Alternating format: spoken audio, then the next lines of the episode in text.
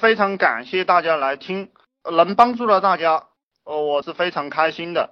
呃，你们有什么问题就尽管问，呃，没什么问题我就讲我觉得该给你们讲的东西。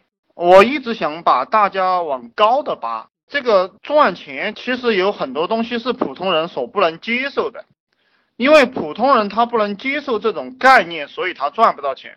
比如说有个哥们儿，他给我讲，他说什么？他说你付出这么多做一个项目，你能赚多少钱啊？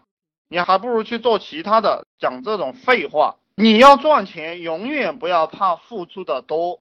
这个怕付出多的人，他交不到朋友，也没有人愿意跟他混，然后他自然就当不好这个老板，然后他自然就赚不到钱。这个世界上所有赚大钱的人，他都是日日夜夜都在研究产品、研究市场，哪里在管付出的多与不多啊？嗯，我要讲史玉柱了，因为我研究这个人研究的非常深入啊。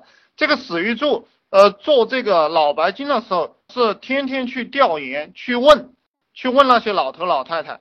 这个老头老太太去买这个脑白金，他们买不起，然后又转嫁到送礼孝道文化上，让他们的子女去买。然后讲史玉柱做这个征途，史玉柱做这个征途是一年、两年啊，三年。没有出门的，天天都抱着电脑在那打游戏、修改、打游戏、修改。当然，有些兄弟他玩游戏的，他会认为啊，这个玩游戏呃很爽嘛，呃，我也可以三年不出门，对不对？天天打游戏，呃，但是你要考虑到测试游戏、修改游戏和你们玩是两码事，和你们玩是两码事。就史玉柱他是非常非常的专注的，所以他才会有这么大的成就。你像我讲比尔盖茨啊，盖茨他的工作的状态。就是他编程写程序，呃，累了过后就直接躺在他那个椅子下面睡，睡醒了继续工作。就人一旦进入一个状态了，一两天不吃饭都很正常。我没有给你们讲神话，这些都是事实啊。我没有给你们讲神话，这些都是事实。虽然说我没有见过盖茨，但我相信这个是事实。我相信它是事实，所以我做不到，对不对？我做不到三天三夜不吃饭在那儿工作。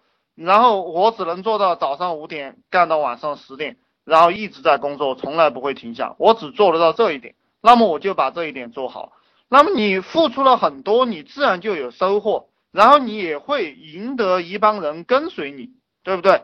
你会赢得一帮人跟随你，然后别人都真心实意的，就是想跟着你干了，不是想跟着你干了，就是铁了心跟着你混了，就是这样一个概念。这个怕付出的人，他总在计算，我付出了这一点还没有收入啊！你像我以前跟有个傻逼一起创业，那个傻逼他就很搞笑，他就是做做饭啦、扫扫地啦，他就小肚鸡肠的，他就要计较，他就计较啊，你没干这个事情，我干了。还有一个傻逼也是很搞笑的，他在那做事做一会儿，他看着你没做事了，然后他就要闹了，他说你怎么不做呀？要大家一起去做呀！这种人都是斤斤计较的。而且我告诉你们，这种人还在付出，就他还在付出，比有些哥们儿完全不付出的这种人要好一点。但这样还不够，就这样你可以比普通人稍微过得好一点。你一定要全面性的付出，而且没有怨言，没有怨言的去做一个事情。这个就叫佛经里面啊，这个禅宗有一些话叫做“但行好事，莫问前程”。你要做一个事情，你就是自己投入进去做，你不要问啊能不能赚到钱，有没有前途，不要问这种废话。